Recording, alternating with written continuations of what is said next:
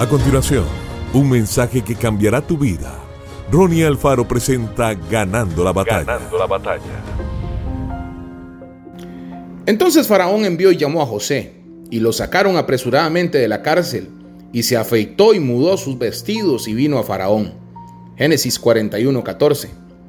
Esta mañana José despertó en la cárcel, un lugar en el cual no merecía estar, pues había sido acusado injustamente por la esposa de Potifar.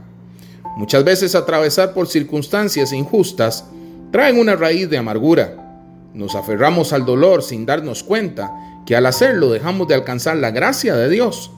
A pesar de todo lo que le había tocado vivir a José, él sabía que Dios estaba con él. Lo que esa mañana José nunca imaginó fue que desde ese día dormiría en un palacio. ¿Cuántos años tuvieron que pasar antes de que se cumpliera lo que Dios había mostrado a José? El sueño de Dios dado a alguien por lo general va acompañado de fe, paciencia y perseverancia. Cuando las personas reciben ese sueño y se aferran a él, éste se convierte en una poderosa ancla que los mantiene firmes en tiempos de adversidad. Pues cuando es el sueño de Dios se logra alcanzar el éxito, más cuando es el sueño del hombre, éste queda sumergido en las tempestades de la vida.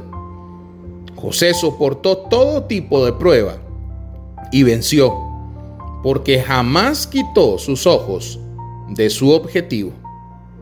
Que Dios te bendiga grandemente. Esto fue Ganando la Batalla con Ronnie Alfaro.